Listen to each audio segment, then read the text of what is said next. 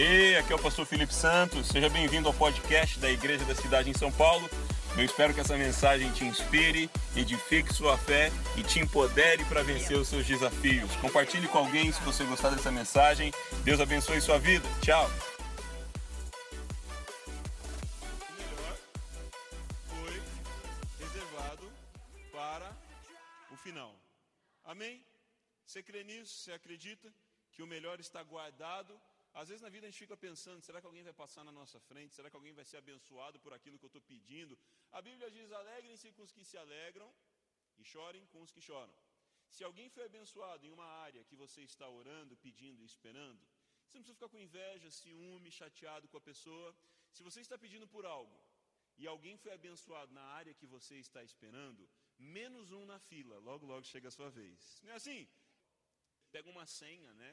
E você espera ali a sua senha ser chamada. E é engraçado, gente, não sei se isso só acontece comigo, vou fazer esse teste agora. Vamos ver. Você pega um número lá 150 e o painel tá 139. E você pensa, bom, faltam aí 11 pessoas até eu chegar, né?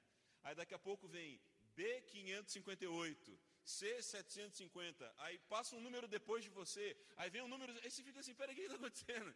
Logicamente faltava pouco, mas o que está acontecendo? Para chegar a minha vez. E às vezes na vida, perto do final do ano, do final do mês, e, e nessa mensagem aqui eu queria te ajudar a derrotar a ditadura do Réveillon. O que, que é a ditadura do Réveillon?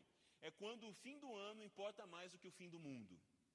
Então, assim, tem coisas no mundo acabando, tem coisas, recursos em ameaça, tem oportunidades na nossa vida que podem não vir mais. E às vezes a gente tem uma pressão tão grande com o fim do ano e a gente não se importa com o fim do mundo. Porque a nossa missão na Terra não é sobre ano a ano, é sobre a nossa passagem de vida aqui, o nosso propósito enquanto estamos na Terra. Então, o melhor foi reservado para o final, para o final deste ano, para o final de cada mês, para o final de uma estação, para o final de uma passagem que você tem por uma cidade, por um emprego, por um ambiente de estudo. Eu quero concordar com Deus sobre a sua vida nisso. O melhor foi reservado para o final. Amém? E aí a gente vai olhando para a Bíblia e vai percebendo algumas coisas interessantes. Ah, por exemplo, lá em Josué 10, 13 a 14, teve um momento que Deus paralisou o sol e lua para que Josué e o povo derrotassem os seus inimigos. E o dia não terminou até que eles vencessem. Bom, talvez você não conseguiu uma vitória dentro de um mês, trimestre, semestre, ano, mas Deus é o responsável por paralisar o tempo para que você consiga concluir os sonhos e propósitos dele para você. Gente, aprenda isso. Propósito manda em tempo e não tempo manda em propósito. A Bíblia diz em Eclesiastes 3 que há um tempo determinado para cada propósito. A Bíblia não diz que há um propósito para cada tempo, há um tempo para cada propósito. Se você tiver propósitos, você terá tempo. Amém? Já pegou essa aqui só para a gente esquentar e começar? Vamos lá. Ah, essa mensagem é para que você termine bem e comece melhor. Intensidade alta para terminar o ano e intensidade dedicada para começar o ano com tudo também. Pastor Calito Paz diz: é no fim da pista que o avião decola. Então, o melhor momento da sua vida está no futuro. Ainda que você tenha boas lembranças do passado, gratidão quanto ao presente, é necessário viver com expectativa de que o melhor está por vir. Com quantos aqui podemos contar para orar pela cidade de São Paulo? Deixa eu ver pelo estado de São Paulo, deixa eu ver. Pelo time do São Paulo, deixa eu ver. Tá vendo? Olha vocês errados. Vocês não me ajudam nesse ponto de oração. Eu preciso de vocês nisso também.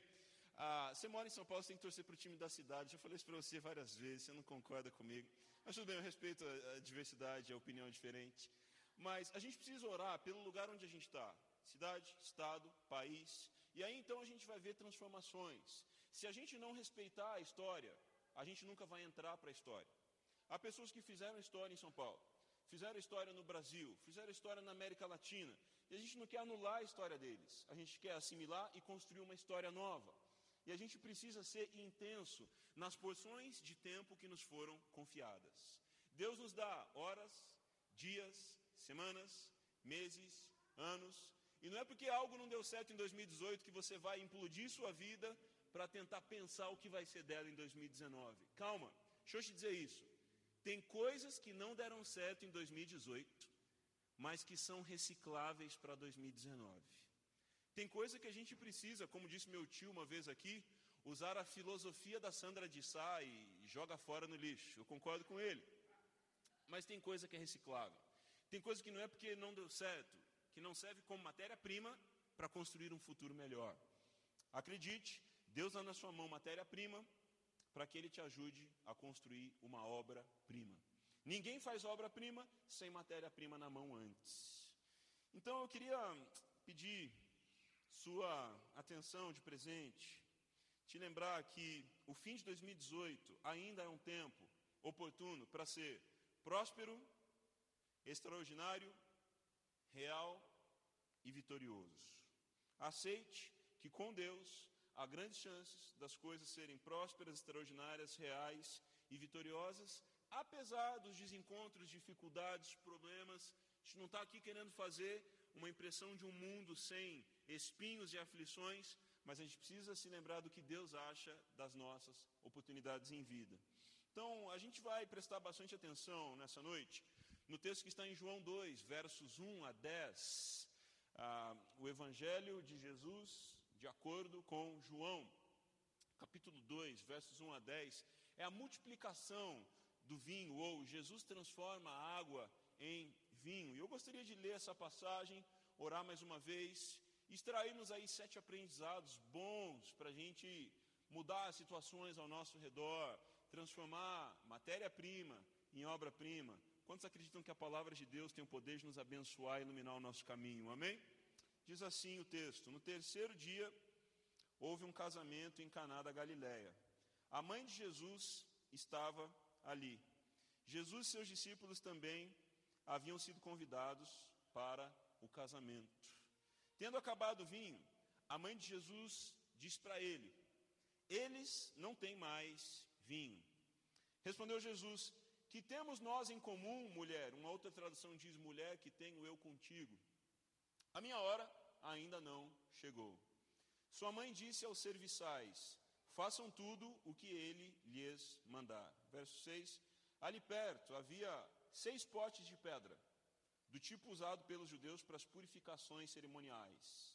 Em cada pote cabiam entre 80 e 120 litros. Disse Jesus aos serviçais: Encham os potes com água. E os encheram até a borda. Então lhes disse: Agora levem um pouco ao encarregado da festa. Eles assim fizeram. Verso 9. E o encarregado da festa provou a água que fora transformada em vinho, sem saber de onde este viera. Era tipo uma degustação às cegas. Já viu isso? Ah, embora o soubessem os serviçais que haviam tirado a água. Então chamou o noivo e disse, verso 10: Todos servem primeiro o melhor vinho, e depois que os convidados já beberam bastante, o vinho inferior é servido, mas você guardou o melhor até agora. Eu gostaria de ler mais uma vez essas últimas quatro, cinco palavras. Mas você guardou o melhor até agora. Bom, queridos, ah, vamos orar primeiro e vamos tirar alguns aprendizados desse texto aqui. Pai, obrigado porque a tua palavra não é apenas uma obra literária a tua palavra, ela é viva e eficaz. Ela faz separação entre alma e espírito, juntas e medulas. Ela consegue colocar em evidência o que não está bom em nós, mas consegue mostrar também o que há de bom para nós em estoque. Eu peço pelo coração e pela vida de cada um aqui. Eles passaram por muitas coisas em 2018. Foi um ano duro, difícil, o ano de intercessão não seria diferente mas eu sei que eles já não são mais os mesmos, os mesmos, escalaram degraus, subiram novos níveis e agora estão prontos para um pleno voo no ano de conquistas. Deus, ainda aí, próximo de duas semanas para esse ano, e eu te peço, nos dê olhos atentos às oportunidades, olhos dispostos a imaginar que é possível outra vez. Queremos fazer o possível ao nosso alcance, para que o Senhor faça o impossível em nosso favor. Eu oro pedindo a tua graça sobre cada um de nós, em nome de Jesus. Amém e amém. Bom, senhoras e senhores, a, esse texto aqui não é uma apologia ao consumo de álcool. Primeira consideração aí. Para você que não mexe com nada de álcool nem em ocasiões especiais, não queremos te escandalizar. E para você que tem equilíbrio na sua privacidade e na sua espiritualidade, conduz isso bem com Deus, não queremos pedir libertinagem sobre isso também. O vinho, nesse contexto, representa o que é hoje todas as bebidas, por exemplo, não alcoólicas em uma festa, um buffet, um aniversário, um noivado, um casamento, hoje traduzidas em água, água com gás, refrigerante, suco, né? E coisas do tipo. E essa ocasião aqui era uma festa. Jesus já havia chamado os discípulos em João 1, né? E os discípulos já estavam começando a segui-lo ali. A mãe de Jesus, Maria, ela recebeu de Deus muita revelação sobre quem Jesus seria. Mas a Bíblia diz que ela guardava no coração aqueles detalhes. Ela não estragou a surpresa, né?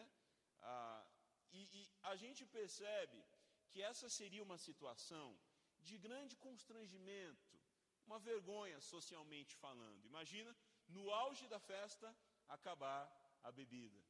Imagina ali na hora de servir os pratos nobres, as pessoas ali mastigando e aquilo aumentando na boca delas. Por que, que sua bochecha está grande assim? Porque acabou a bebida. Seria constrangedor. Quem quer receber bem não queria ver isso acontecendo. E é interessante ver que Maria entendeu que ela não teria poder para resolver aquilo, mas ela sabia que a missão do filho dela tinha a ver com isso. Por isso, ela não cria um escândalo, ela não joga indireta. Maria, uma mulher exemplar, ela pega e fala para Jesus: acabou a bebida. E Jesus, ele ainda não tinha feito nenhum milagre. Ele começaria a se revelar ali, e a partir desse momento não teria mais volta. O que ele faria seria contado pelas pessoas. Gente, a gente precisa lembrar que por 300 anos a humanidade ficou sem profetas e sem a evidência do homem se comunicando com Deus. Se para a gente, às vezes, um dia sem sentir que Deus falou com a gente é terrível, imagina 300 mais ou menos. Então, nessa situação aqui, Deus estava prestes a apresentar o ministério milagroso de Jesus e a poupar uma grande vergonha que poderia acontecer para aqueles anfitriões e para aquelas famílias. E na nossa vida vão acontecer momentos que a gente está prestes a passar uma vergonha. A gente não quer, por exemplo, está chegando as contas para serem pagas. E aí, às vezes, uma sensibilidade enorme, né? O apartamento, se o apartamento não for pago sequencialmente, o que acontece? Ordem de despejo. Uma vergonha talvez comparada com uma festa ali que aconteceu um constrangimento. Escola dos filhos. Se a escola dos filhos não forem pagas, na hora de rematricular, o que, que vai acontecer? Vai dar um problema, ter que trocar os filhos de escola. A gente não quer isso para ninguém. Só que há uma mensagem um tanto surpreendente para as nossas vidas dentro deste texto. O momento de iminência da sua maior vergonha pode ser o momento do maior milagre de Jesus na sua vida, se você tiver convidado ele para essa ocasião. Qual é a boa notícia dessas bodas? Convidaram Jesus para o casamento. Jesus, uh, Deus, a Bíblia diz que Ele é o Alfa e o Ômega, o princípio e o fim. Como seres humanos, temos uma tendência muito natural: tentar incluir Jesus no meio das coisas quando começam a dar erradas. Só que este casamento aqui incluiu Jesus no começo.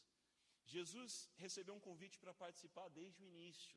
E por ele estar ali no início, as chances dele poder intervir com o impossível eram muito maiores.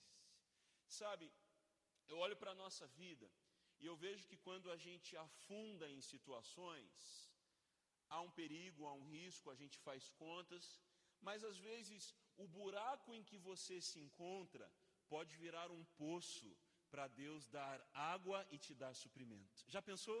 Os seus buracos virarem poços, o que é negativo para você hoje virar positivo na sua conta amanhã, se você tem um déficit. Imagina aquilo que você financiou, refinanciou, jogou mais para frente, o que é o seu compromisso negativo hoje, por causa da interferência do mesmo Jesus de João 2, fazer o seu negativo se tornar positivo. Gente, eu amo orar isso sobre as pessoas e oro isso de novo aqui. Se alguém tem negativos hoje, que o seu negativo se torne positivo logo, logo em nome de Jesus.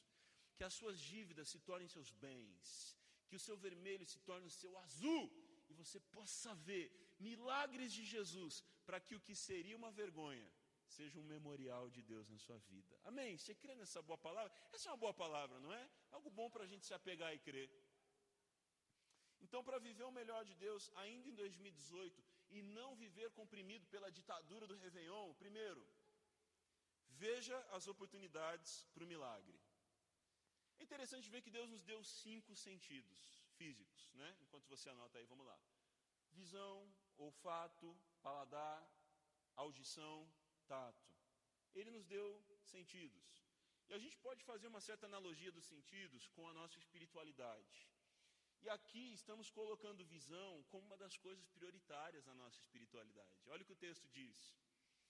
Tendo acabado o vinho, a mãe de Jesus lhe disse: Eles não têm mais vinho. O vinho da festa havia acabado, era para ser uma vergonha, uma tragédia, mas não acabou assim, porque esse não é o fim da sua história. Não faltou vinho, mas surgiu uma oportunidade de milagre. Deus permitiu que você, quem sabe, perdesse algumas coisas na terra para que ganhasse as eternas. Pergunta: quais são as impossibilidades que você tem visto em sua vida hoje? O que acabou na sua história?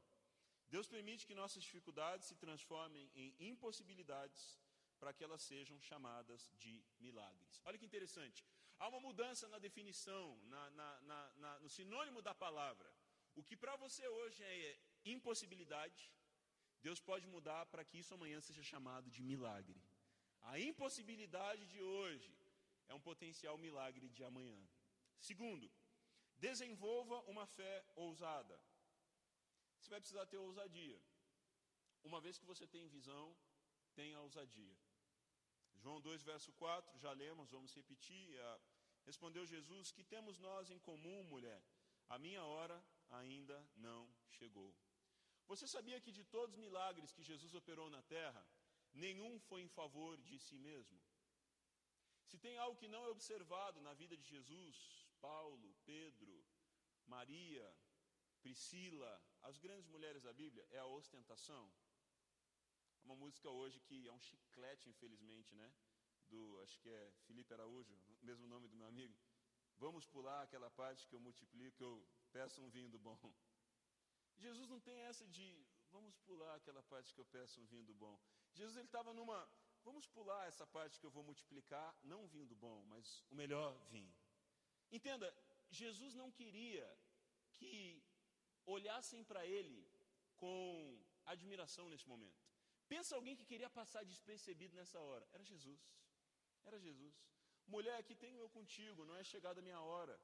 Já era o momento de Jesus colocar milagres em ação, só Deus sabe. Jesus não queria chamar atenção. Jesus ele estava ali naquele casamento, mapeando as pessoas, olhando o comportamento delas, com certeza se alegrando com quem estava casando. Pô, show de bola. Mas ele não queria chamar atenção para ele. Jesus é o arquétipo da humildade perfeita. Ele é o maior exemplo de humildade. E se tem uma coisa que não combina com Jesus, é a ostentação. Não combina. Na verdade, a ostentação é o comportamento de alguém que tem por um momento mas no fundo acha que não vai ter mais. Por isso precisa mostrar no stories, precisa esfregar na cara dos outros, entendeu? Eu já fui alguém da ostentação. Eu estou aqui dando um testemunho de vidas transformadas, junto com o menino Mateus que falou ali, tá? É o segundo testemunho da noite. A ostentação é terrível, gente. Eu não estou aqui acusando um comportamento, mas para a gente refletir dentro do nosso próprio coração. Sabe, é querer demonstrar que, puxa, eu tenho, você não tem. É, é meio que isso, não é? o clímax da rede social. Eu estou aqui, você não está. Eu acessei a área VIP você não. Eu não estou querendo culpar as pessoas que fazem isso, mas se a gente olhar para dentro do nosso coração, há uma oportunidade de uma linda revisão. Porque esse é o comportamento de quem ativa milagres. A gente vê as oportunidades e a gente é ousado. A ousadia, sim, é algo que a gente quer observar. Jesus não queria aparecer. Jesus ele queria passar naquele momento no meio da turma, da multidão. Mas chegaria a hora dele se revelar, e aqui as coisas começaram. E no decorrer dessa mensagem, a gente vai apresentar isso. Jesus se arriscou ao fazer aquilo. Gente, Jesus não era como o Aquaman, o Super-Homem, o Homem de Ferro, a, os que têm superpoderes em seu favor, sejam eles a DC ou da Marvel, coopera aí comigo. Jesus, tudo que ele fez foi pela fé. Jesus não estava assim, ah, eu sou filho de Deus, bora transformar essa água em vinho. Vamos tomar vinho, galera! Não foi bem assim. A Bíblia diz que ele se despiu da sua glória. Ele tirou de si o ser Deus. Quando Jesus olhou para essa situação de falta de vinho, o mesmo frio na barriga que dá em você diante da necessidade de um milagre, deu em Jesus. Ele olhou para essa situação e com certeza pensou: será que eu tenho condições de virar o jogo? Será que é possível mudar essa situação? Gente, Jesus não veio para este mundo se apresentando como alguém superior a nós. A Bíblia diz em Hebreus que é de um sumo sacerdote como esse que precisasse, precisávamos, alguém que se compadecesse das nossas dores. Quando Jesus olhava para uma situação, gente, não era um lembrete, você é Jesus. Não. Era fé. Fé. O Jesus Deus operou no Jesus homem pela fé. Para que a gente não se sentisse distante e pensasse assim: ah, minha família precisa de um milagre, mas eu não sou Jesus. Eu vou orar e vou tentar, vamos ver o que acontece. Gente, não é assim que operou o ministério de Jesus. Ele olhou com olhos humanos e acreditou com a fé sobrenatural. Isso é possível para mim e para você, não é verdade? Então desenvolva uma fé ousada. Alegria e ousadia aqui é uma hashtag aplicável. A sua fé pode mudar a agenda dos céus. Você se tornará alguém diferente daqui a alguns anos? Peça a Deus que seja hoje. Você receberá uma cura daqui a dois meses? Peça a Deus que seja hoje. Você conquistará uma promoção em um ano? Peça a Deus que seja hoje. Gente, acreditar que algo bom pode acontecer daqui a um tempo não é fé, é esperança. O que, que a fé é então, pastor? É acreditar que algo bom pode acontecer hoje, agora. Meu celular tocar com a notícia. Amanhã cedo alguém me faz um depósito. Alguma coisa, quem está enfermo amanhã receber alta. Vamos colocar as definições no lugar, vamos cooperar com isso aqui, a gente está crescendo juntos. Esperança é achar que algo bom pode acontecer no futuro. Fé é acreditar que algo bom pode acontecer agora. Por isso, Paulo, qual nomeamos a nossa cidade e estado, ele diz que a gente conserve na nossa vida fé, esperança e amor. Porque a fé é acreditar que pode acontecer hoje. Não aconteceu hoje, bora encarar amanhã com esperança. Não aconteceu em vários amanhãs, bora viver no amor. Está entendendo? E aí volta fé, esperança e amor. Fé, esperança e amor. Nossa igreja tinha esse lema. Este é um lugar de fé, esperança e amor. Está ligado aí? fé, esperança e amor. É um ciclo, é um ciclo. Alguém mostrou um vídeo do UFC esses dias, uma outra liga. Cara acerta uma cotovelada no queixo do outro, tum! O cara já, já era, já desligou, tipo, tô fora. E no que o outro gira, ele ainda tum, tum, dá mais dois golpes. Só o primeiro já era bastante. Mas interessante ver que ele deu um circuito de três golpes. Tum, tum, tum. Você precisa olhar para os seus problemas e dar essas três pancadas. Fé, esperança e amor, fé, esperança e amor, fé, esperança e amor, fé, e continuar até os seus problemas caírem no chão. Até o seu impossível virar um milagre. Hoje será o dia de Deus revelar o seu poder na sua vida. E eu gosto de pensar nisso. O hoje não é à toa que ele é chamado de presente dia de hoje é presente, não é igual na chamada, alguns brincavam e diziam presunto. Hoje não é um presunto, hoje é um presente. Você está presente no presente que Deus te deu? Está entendendo? É o presente que tem as possibilidades que pela fé as coisas podem vir para o hoje. Não dá para ter fé no passado. Dá para ter esperança sobre o futuro. E dá para ter fé no hoje. Lembra de um outro momento da Bíblia? Ana, uma estéreo, a sua co cônjuge, Penina, cocô dela, cocônjuge, tirava sarro dela porque ela tinha filhos e Ana não. E a Ana está diante ali de um sacerdote clamando, e até pensou que ela estava embriagada, mas ela estava desesperada por um milagre. E Ana, antes de engravidar de Samuel, ela engravida de uma palavra. E o sacerdote diz para ela: tenha fé e vá. Se alegre, vá ela engravidou primeiro de uma palavra. O milagre não tinha acontecido externamente naquele momento. Por exemplo, se você pedir por um filho hoje, você que está querendo engravidar, preciso te dar uma notícia. Esse filho não vai nascer exatamente hoje. Talvez hoje, ao chegar em casa lá, uh, aí vai começar o ciclo, né, para os casados, obviamente. Ah, mas vai vir daqui a nove meses, não é verdade? Se você está pedindo por um novo negócio, a ideia pode vir hoje, a validação depois, a aceleração depois, a escala depois, a colheita depois. Há ciclos para algumas coisas, mas não é porque você está pedindo por uma bênção em ciclos que você não pode sair daqui com a confirmação e grávido da palavra em nome de Jesus. Por isso, a minha expectativa, o meu ânimo, a minha vontade de dar um mortal de cima do palco aqui, cair abraçado com você, é que você pode sair daqui com um sim de Deus para dar start em algumas coisas milagrosas dele para a sua vida. O milagre da água e do vinho era para a hora, mas não é porque o seu milagre não pode ser materializado aqui que você não receberá nessa noite. Eu prefiro acreditar diferente.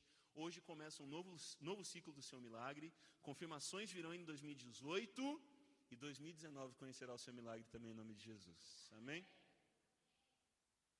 Quanto mais graça, mais fé. Faça o que ninguém fez e viva o que ninguém viu. Ninguém tinha pedido para Jesus fazer um milagre até ali. Sua mãe Maria foi a primeira. E olha que interessante, a Bíblia tinha dito em Lucas 1, Lucas 1 28, o anjo aproximando-se dela disse: Alegre-se, agraciada, o Senhor está com você. Quem sabe Maria não lembrou disso na hora. Sabe, eu fico pensando como que era Jesus na sua adolescência. Será que ele era meio chatão como eu fui na adolescência também? Eu não sei. Será que na sua juventude ele tinha insegurança? Ele aprendeu a profissão de carpintaria com seu pai? Como será que ele era? Ah, e aqui Jesus estava perto do que? Dos 30 anos, não é verdade? E aí Maria diz: acabou o vinho. Ela nem pediu, multiplique o vinho. Ela deu a notícia: acabou o vinho. E aí ela imaginava que Jesus poderia resolver aquilo, mas ela teve uma fé ousada. Quem sabe ela se lembrou: o anjo disse que eu sou agraciada. Deixa eu tentar ativar alguma coisa aqui. Gente, fé só serve se for ativada. Esses dias eu fui beber água num filtro, estava escrito filtro com carvão ativado. Eu falei, nossa, que legal, vou tomar esse negócio aqui ativado. Imagina um filtro com carvão inativo. Eu nem ia querer beber essa água. É ativado. Qual que é a sua fé? Sua fé é uma ativada ou uma, uma, sua fé é uma fé ativada ou uma fé guardada?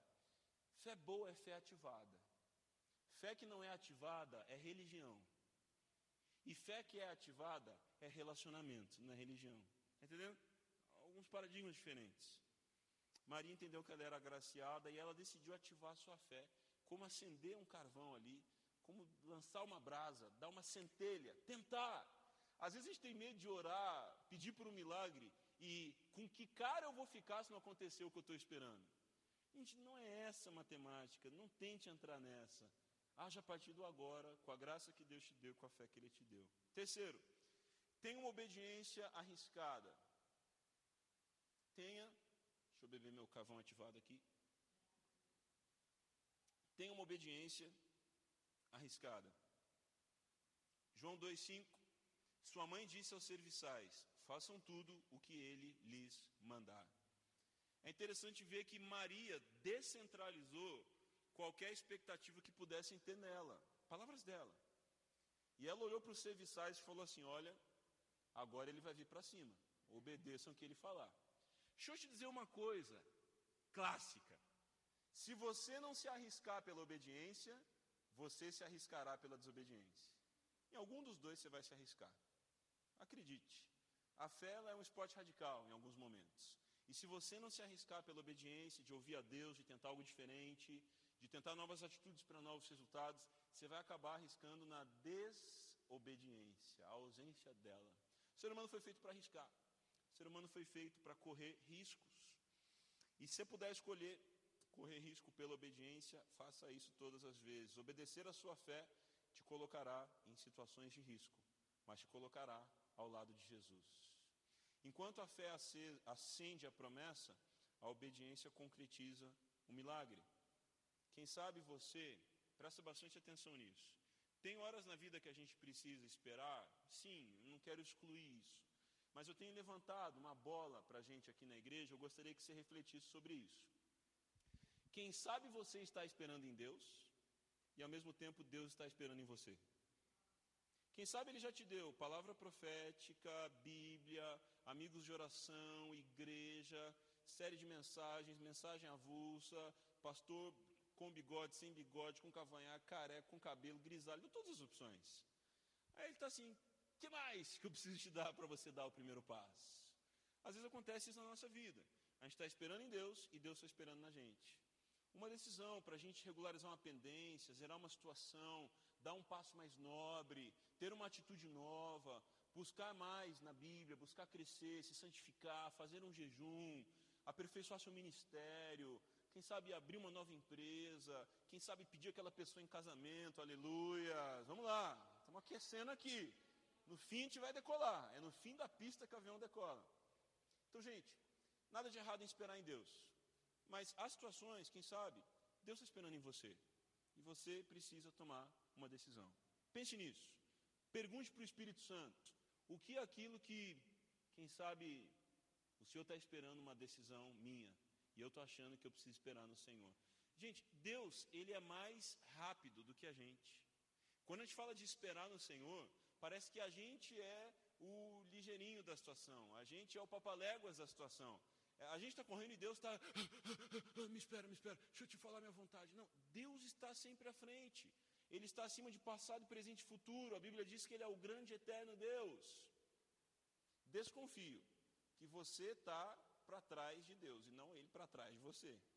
É você que precisa acompanhá-lo. Então, a sua obediência vai te colocar alinhada com o tempo de Deus. Quarto, tenha expectativa pelo novo de Deus. Tenha expectativa pelo novo de Deus. Expectativa, expectativa. Interessante ver que na vida a gente tem expectativa e a gente tem experiência. A experiência vem depois da expectativa. E se você tem uma expectativa alta e uma experiência baixa, isso se chama frustração. Se você tem uma expectativa mediana e uma experiência maior que a sua expectativa, isso se chama surpresa. E se você tem uma expectativa e uma experiência que empata, isso se chama uma confirmação, digamos assim. Só que na fé, você precisa empurrar a experiência para cima com a sua expectativa. Não pense, ah, e se eu tiver uma expectativa muito alta em Deus e eu me decepcionar? Quem sabe você precisa baixar sua expectativa em pessoas que são imperfeitas e aumentar sua expectativa em Deus, que é perfeito. Na vida, muitas vezes a gente está nesse complexo. Expectativa muito alta em gente, expectativa muito baixa em Deus.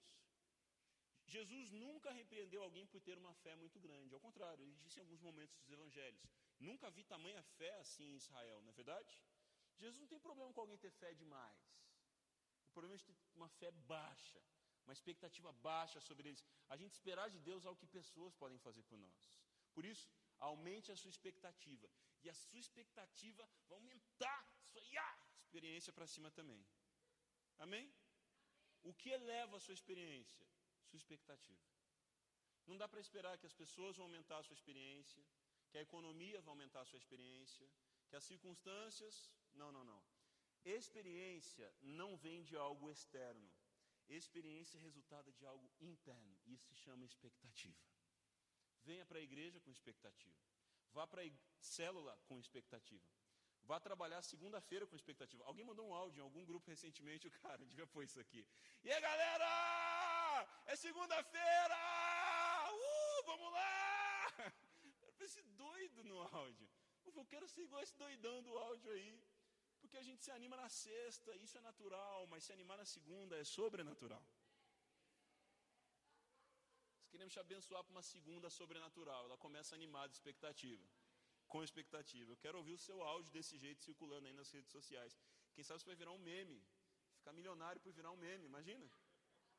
Uau! Tem expectativa pelo novo de Deus. João 2,6. Ali perto havia seis potes de pedra do tipo usados pelos judeus para as purificações cerimoniais.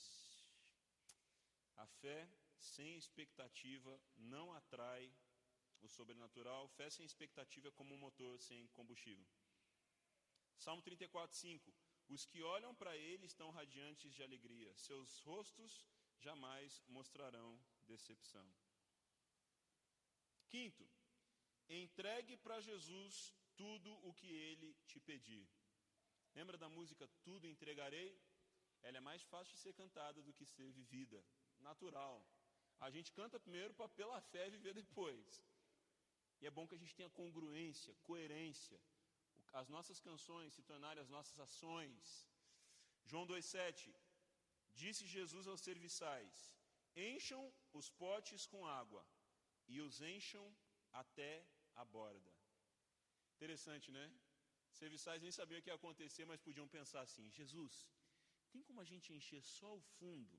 Pra, vai que o milagre não dá certo, a gente não desperdiçou, não perdeu tempo, não passa vergonha. Não havia opção de voltar atrás.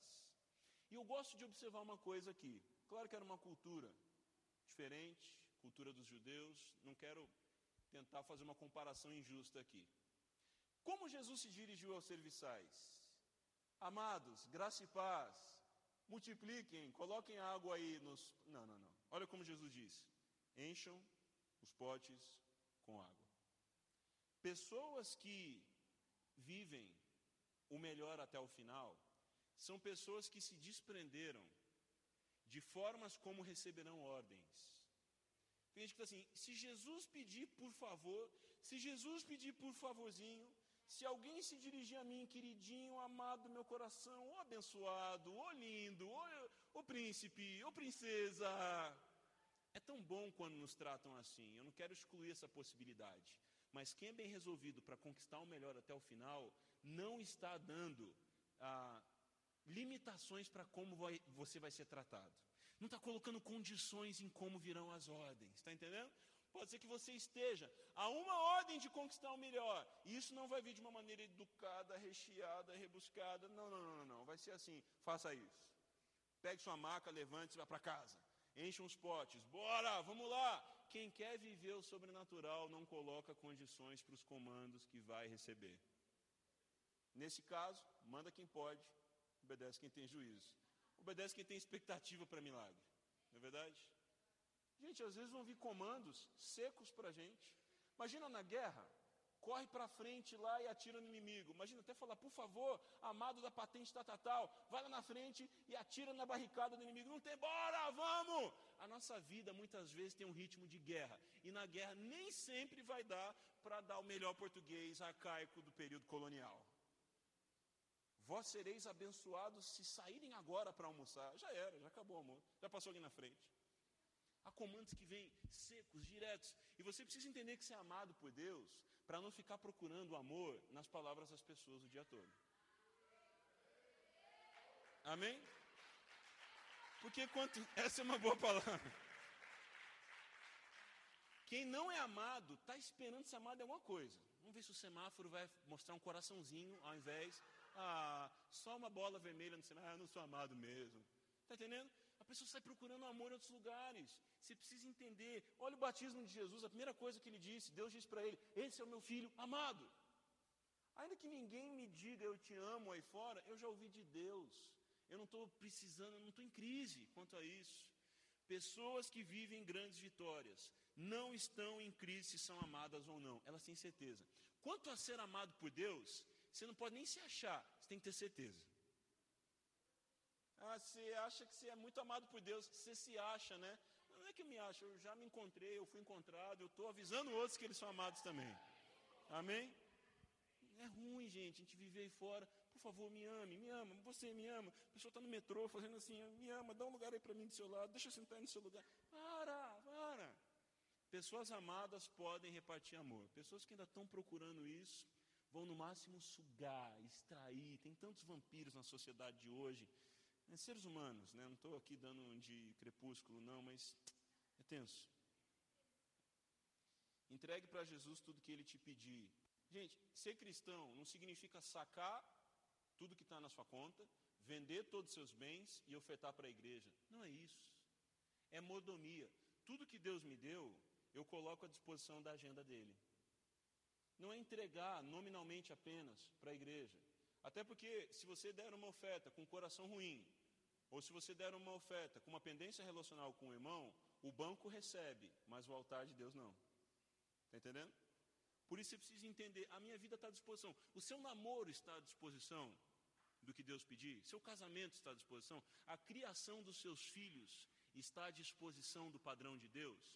Eu li um artigo essa semana sobre infantolatria. Eu fiquei assim, o cabelo arrepiou, ficou um Black Power de novo, como alguns anos atrás. Eu falei assim: uau, para onde a sociedade está indo, que perigo! Porque tudo que você tem precisa estar à disposição de Jesus. Imagina, encham aquelas, aqueles potes com água. Ah, não, Jesus, não dá, isso aqui é para purificar cerimonialmente. Não, está à disposição para você fazer. Jesus só multiplicou água em vinho naquela situação, porque os potes estavam disponíveis. Aquela viúva só teve multiplicação de azeite e óleo, porque as vasilhas estavam disponíveis. Gente, você não pode ter vergonha do que você tem e está vazio. Você precisa ter coragem de botar o seu vazio debaixo da mão de Deus para ele preencher. É assim. Deus não tem vergonha da sua situação de vazio. Ele tem planos de esperança e um futuro. Jeremias 29, 11. Jesus ele não age no ideal, ele age no real. Se a sua realidade está osso, está no vermelho, está difícil, chama Jesus que ele não tem problema com isso. Sexto e penúltimo, esteja atento aos sinais de Deus. Esteja atento aos sinais de Deus. Então lhes disse: Agora leve um pouco do vinho ao encarregado da festa. Eles assim o fizeram. O encarregado da festa provou a água que fora transformada em vinho, sem saber de onde este viera, embora o soubessem os serviçais que haviam tirado a água. Quem sabe a sua água já começou a se transformar em vinho, mas você ainda não provou dela. A Bíblia diz: provem e vejam que o Senhor é bom. Essa pregação aqui está cheia de sentidos: visão, audição, ah, paladar, a gente precisa espiritualmente ter isso.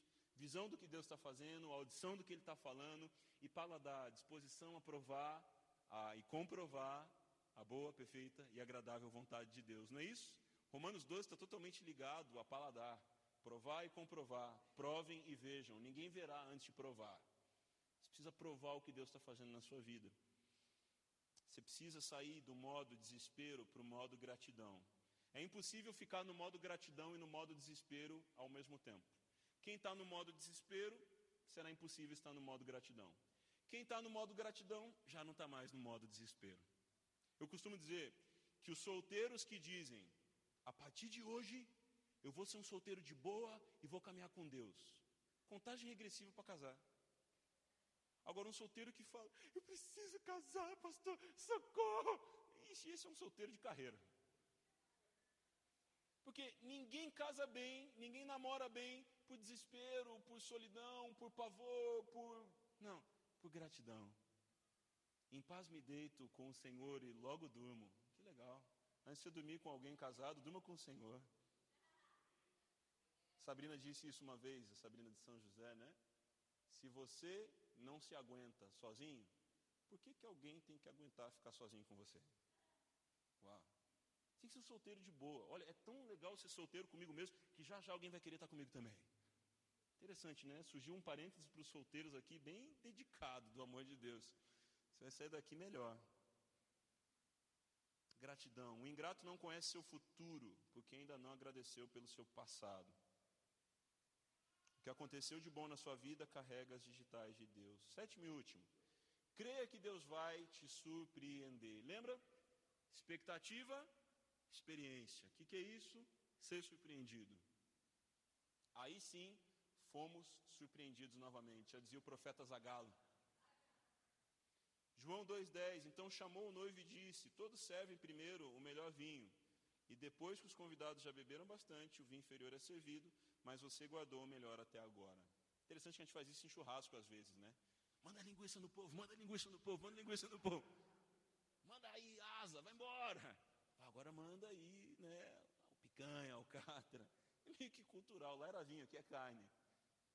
E eu gosto de pensar no seguinte: Deus ele planta as bênçãos dele e ele espera que a gente dê glória a ele, porque senão podem pensar que é a gente. O noivo está preocupado. Gente, para os que já casaram sabe disso. No seu próprio casamento, Você é o que menos curte a festa, você é o que menos curte a comida, você está tão antenado, né? Em todo mundo está bem, aquela situação em que você está no centro das atenções. Eu lembro que serviram um almoço para mim para tarde no nosso casamento. Gente, eu comi igual um passarinho ali. Eu estava assim, meu Deus, tem que dar tudo certo, vamos lá. Né? E a gente comia e vinha um querendo abraçar, e outro pulava no pescoço. E não, ele já vai cumprimentar todo mundo, mas não tinha como.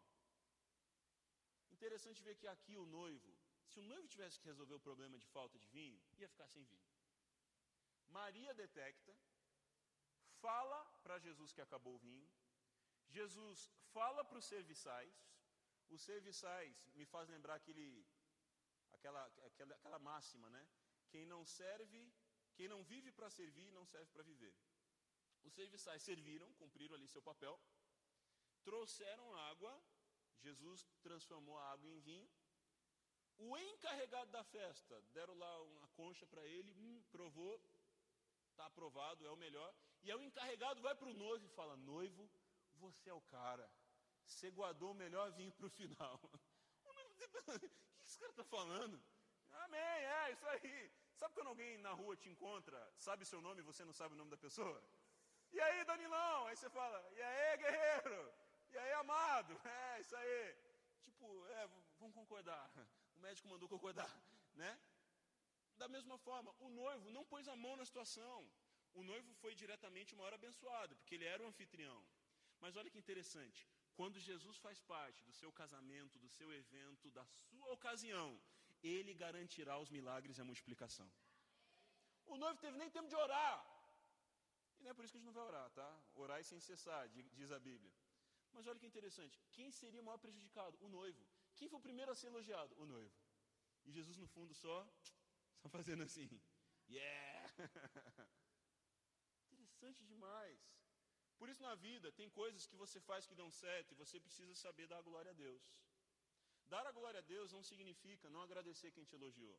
Se alguém te elogiar por algo, uma performance que você teve, ah, seja você um músico, um artista, um atleta, um engenheiro, um advogado, diga obrigado e dê a glória a Deus.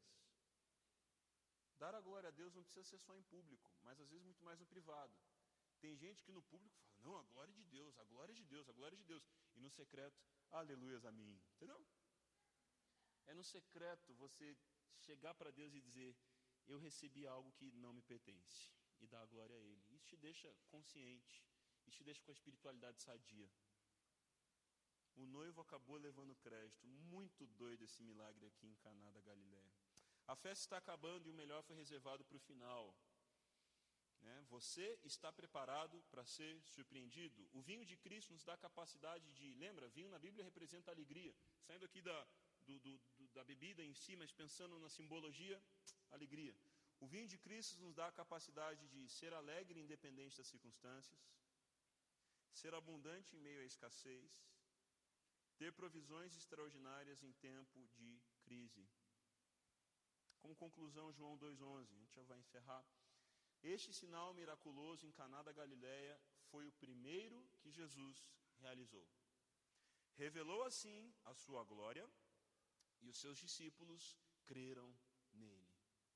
Eu acho que de tempos em tempos Jesus gosta de fazer isso para nos animar e nos motivar de que vale a pena andar com ele.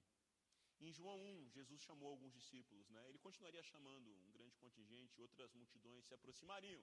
Mas vamos lá, Jesus chamou os discípulos, eles começaram a andar com ele. Vamos lá. Só que ele não tinha feito nenhum milagre ainda. E tinha voltado do deserto, foi batizado, o Espírito Santo veio sobre ele, chamou os discípulos, e pelo menos João relata na sequência este momento aqui acontecendo. Jesus chamou os discípulos pelo nome, ele tocou profundamente as decepções desses caras, Pescadores que já tinham passado da idade de seguirem um rabi, ouvem: Venham após mim e eu os farei pescadores de homens. É como se alguém com 30, 35, 40 ou mais recebesse uma carta de uma faculdade pública, estadual, federal, internacional, dizendo: Você está aprovado. Como você, com 50 anos, recebesse uma nota positiva do Enem, como você receberia isso? Assim ele fez com esses caras chamou eles, a partir das suas decepções, a partir de seus vasos vazios, não é? Farei de vocês pescadores de homens. Vocês são bons com peixe, vocês são bons com redes desse mundo. Quem sabe Pedro pescava peixe e falava assim: Puxa, eu falo, ninguém ouve. Eu tento persuadir e não consigo conectar ninguém. A minha fé não inspira. Eu não sou bom relacionalmente. Quem sabe Pedro estava sem paciência de ver redes cheias só de peixes. Ele queria influenciar pessoas.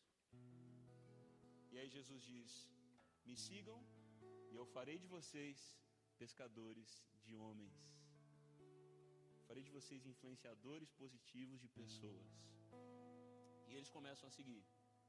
Tipo, legal, me chamou pelo nome, tocou no centro do meu desejo por vocação. Aí nesse momento aqui é o auge. Estão seguindo Jesus, vamos ver qual é, sou novo nessa carreira de seguir Jesus.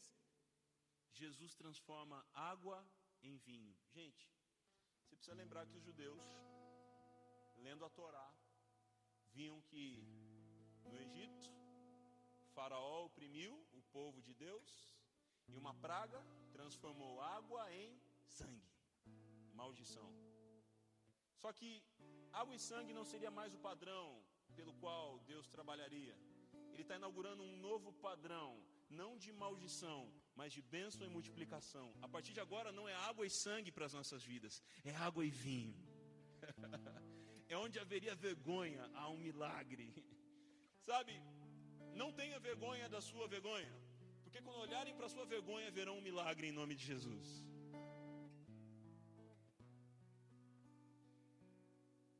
Revelou assim a sua glória e os discípulos creram nele. Nessa hora, os discípulos viraram uma chave. Uh, que bom que a gente está seguindo esse Jesus.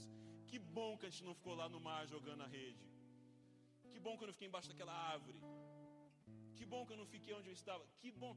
Eu acredito que de tempos em tempos o próprio Cristo se preocupa em te mostrar o seguinte: olha como é bom andar comigo. Ah, eu acredito que situações ainda vão vir esse ano.